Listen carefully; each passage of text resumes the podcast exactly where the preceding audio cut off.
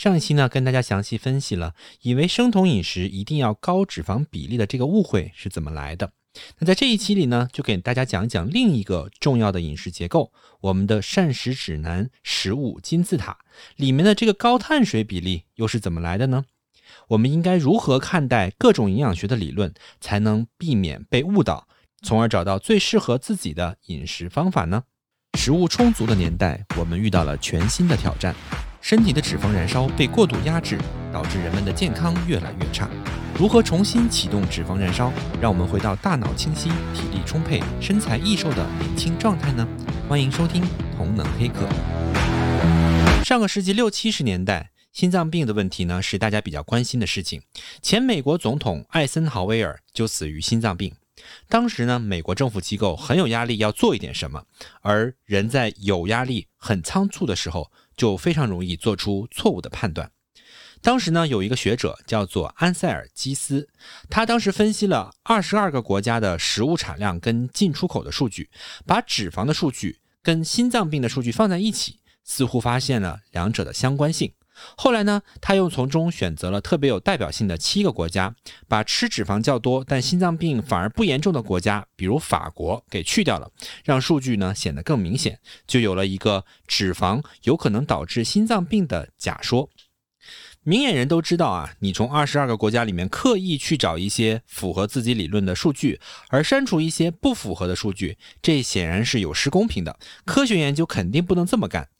但这个还并不是这件事情最严重的错误，最严重的错误是在于相关性跟因果性的区别，这也是为什么很多科学研究在科普的时候很容易造成误会的一个原因。我给大家举个例子啊，假如呢你看一个城市的游泳池使用人数和雪糕销量这两个数据，你会发现呢它们是一起上下的。那如果两个数据发生的趋势是同步的，在科学上我们就叫它有相关性。而当我们发现了有相关性，很自然的就可以联想到，哎，会不会一个东西是另外一个东西的原因呢？这个时候我们就会产生假说，一个还没有证实的猜测。在这个例子里面呢，我们就会有以下两个怀疑：一个呢是游泳有可能是导致雪糕销量上升的原因。还有一个呢，是雪糕销量有可能是导致游泳人数增多的原因。我举的这个例子呢比较荒谬，大家一看就知道这两件事情之间根本没有因果关系。如果你禁止了雪糕销售，游泳的人并不会受到影响；反之，你关掉的游泳池，雪糕销售也不会下降。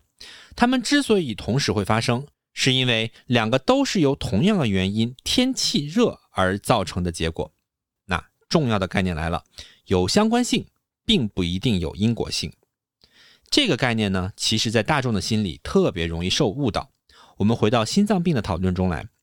如果你在一个媒体文章中看到脂肪可能是导致心脏病的原因，那这句话呢，从严格意义上来讲，我们只是发现了一些相关性，还没有进一步证实是否有因果性，因此用了有可能。脂肪只是有一定的嫌疑而已。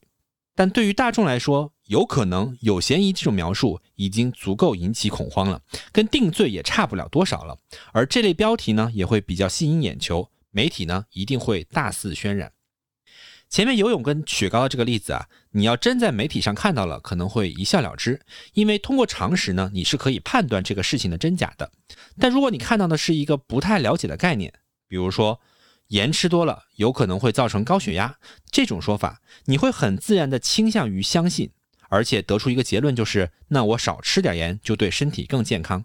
但事实上，对于没有高血压的人来说呢，如果你每天的摄取钠含量低于四克，死亡率反而是提升的啊。这个话题呢，我们以后会详细讲。所以说，根据一个未证实的有可能，你非常容易呢就会确定的相信了一个对自己健康反而有害的观点。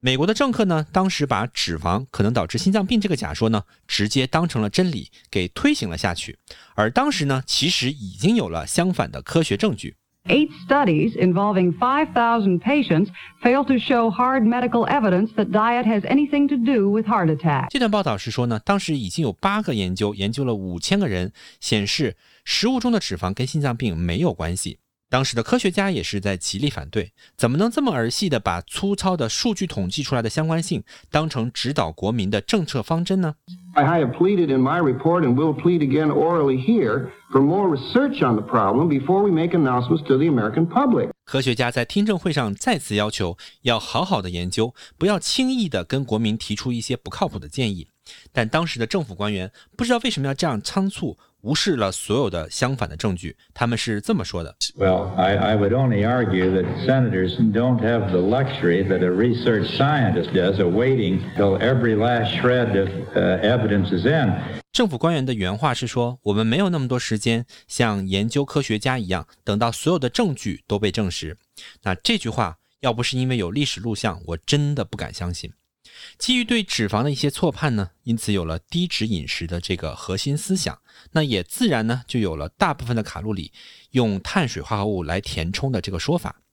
其实呢，当时人也知道过多的碳水不好，所以呢就在碳水这个类别里呢，还希望做一些装饰啊，比如说呢，你去尽量吃粗粮啊，吃高纤维，可以延缓这个碳水的吸收。那这些呢，并不是说没有用，而是作用真的是微乎其微。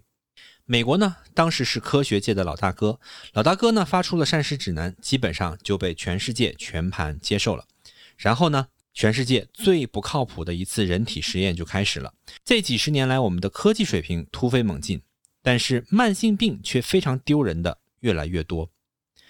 近二十年来啊，有更多、更大规模的、更严谨的科学研究不断的出炉。脂肪、胆固醇跟心脏病是没有关系的。对于某些群体来讲，如果你的胆固醇过少，反而整体死亡率还会更高。而这件事情呢，在二零一五年美国最新版的膳食指南里面已经首次承认了。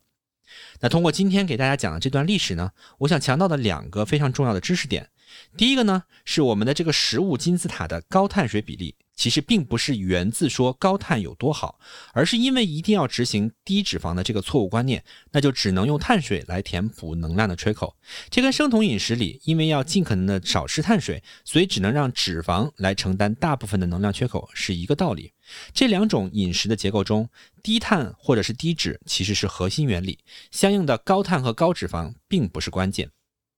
第二点呢，是千万不要把相关性跟因果性理解成近似或者是类似的概念。如果你下次再看到媒体标题里面说某某东西有可能导致某某情况，你千万不要简单的相信标题的字面意义，一定要去了解背后的数据到底说明了什么问题。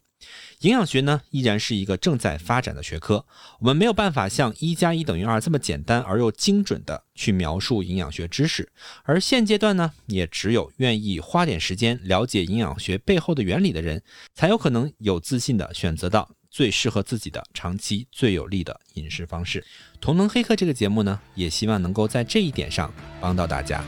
您收听的是同能黑客。想要更详细的了解身体的燃脂系统，找到最适合自己的生酮策略，欢迎访问网站 ketohack 点 com，k e t o h a c k 点 c o m，领取免费课程。感谢您的收听，我们下期见。